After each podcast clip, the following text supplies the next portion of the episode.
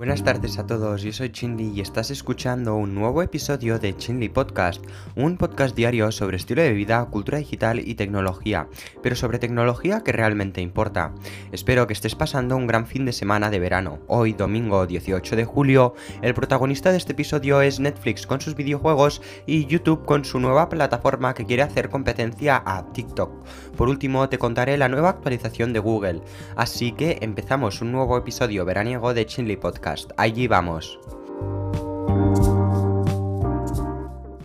Hace unas semanas ya te hablé sobre esta noticia, pero es que hoy tenemos más novedades. ¿Recuerdas cuando te dije que Netflix tal vez se uniría al mundo de los videojuegos creando videojuegos en la plataforma, en una propia plataforma en la nube? Si no lo recuerdas, te lo explico rápidamente. Mira, Netflix quiere extenderse y para eso creará una plataforma de videojuegos en la nube para poder jugar a sus propios videojuegos que estarán ambientados o tendrán relación con sus películas o series. Una cosa muy chula para poder jugar a videojuegos de tus series de Netflix favoritas. Pues poco a poco se va concretando la apuesta de Netflix para los videojuegos. Si el pasado mes de mayo saltaba la noticia de que el gigante estadounidense estaba buscando un alto cargo con experiencia en la industria del ocio electrónico, ahora se conoce la identidad de la persona que podría dirigir esta nueva iniciativa. En este caso será Mike Verdu, antiguo director de Electronic Arts y Facebook, quien se unirá a Netflix en calidad de vicepresidente presidente de desarrollo de videojuegos. Según fuentes cercanas a la compañía a los que han tenido acceso Bloomberg, Netflix podría empezar a incluir videojuegos en su catálogo a partir del año que viene, 2022. Una fecha que aún no se habría confirmado, pero sabríamos más o menos algo de qué sucedería el año que viene. Estos juegos podrían presentarse dentro del catálogo de la plataforma como si se tratara de un nuevo género, de manera similar a lo que hizo Netflix con los documentales o especiales eh, de monólogos. Además, tampoco se supondría un coste adicional para los usuarios del, del servicio. Así, para mí, sería una completa fantasía poder jugar a todo su catálogo de videojuegos sin la necesidad de tener que pagar nada extra. Cosa que tiene mucho sentido ya que como plataforma nueva es difícil que pueda competir con otras plataformas plataformas que llevan muchísimo más tiempo y están funcionando muy bien. Y tampoco creo que demasiada gente apostaría por los videojuegos de Netflix, o si no, apostaría a corto plazo para jugar y después ya continuar con otros videojuegos de otras plataformas. Pero bueno, estos juegos no creo que puedan ser jugados directamente en el televisor, sino que sean videojuegos que juegues en tu teléfono móvil. Con más de 207 millones de usuarios suscritos en Netflix, según, según datos que nos ha dado Netflix, la entrada del gigante de las series bajo demanda en el terreno de los videojuegos podría plantear una alternativa a lo que ofrecen otras plataformas como Apple Arcade, Xbox Game Pass o PlayStation Plus, videojuegos que están todos en la nube.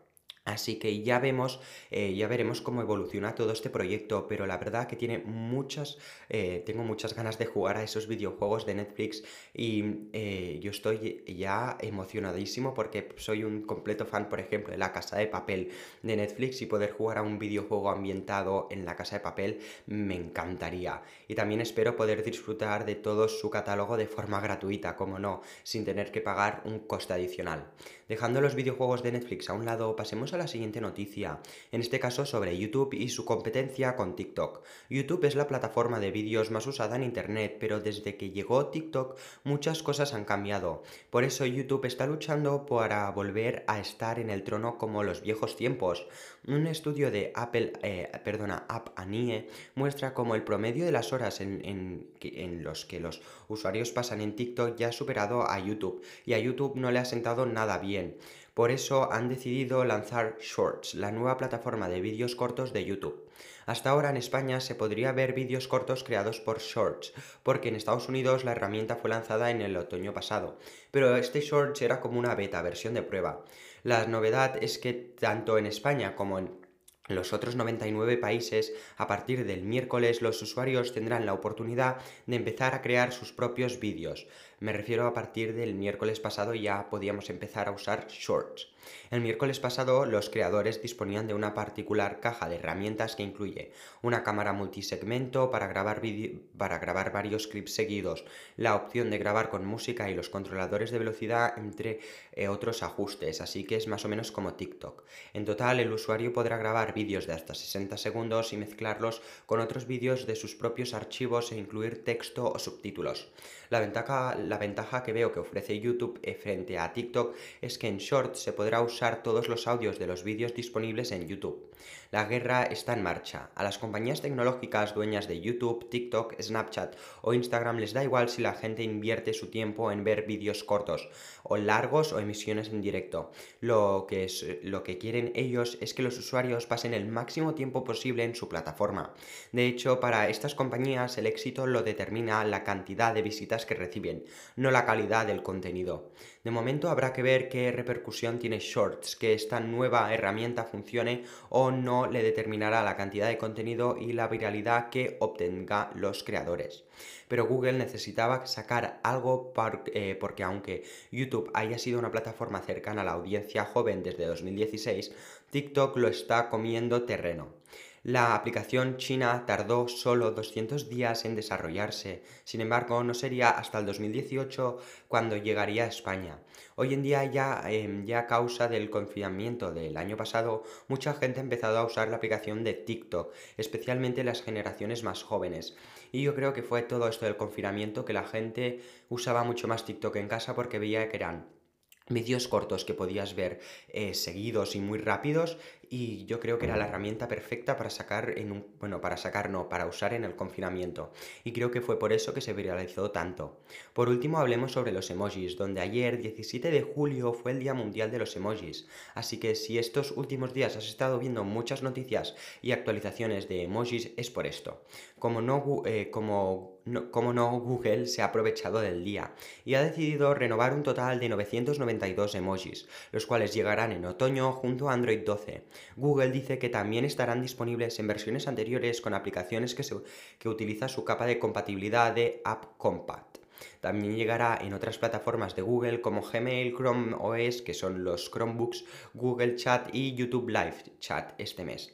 Ninguno de los cambios es particularmente drástico, en cambio son principalmente el tipo de ajustes que hacen que el significado de cada emoji sea más fácil de entender, de un vistazo por una gama más amplia de personas. Yo creo que los emojis de Google nunca han destacado por ser muy bonitos o que se entiendan fácilmente. En este caso, en los ejemplos que hemos podido ver en su renovación, los emojis parecen ser mucho más bonitos y lo más importante que se pueden interpretar muy bien, porque antes teníamos algunos problemas con, por ejemplo, un bikini que parecía que lo estaba llevando una persona invisible, o un pastel que creo que había un problema con ese pastel entre Estados Unidos y Gran Bretaña. Pero bueno, parece que con esta actualización está todo solucionado. Y esto es todo por hoy. Espero que os haya gustado mucho este nuevo episodio veraniego y nos vemos mañana con uno nuevo y mejor. Mañana principalmente hablaré sobre unas filtraciones del Samsung Galaxy Watch 4 que tiene muy muy buena pinta.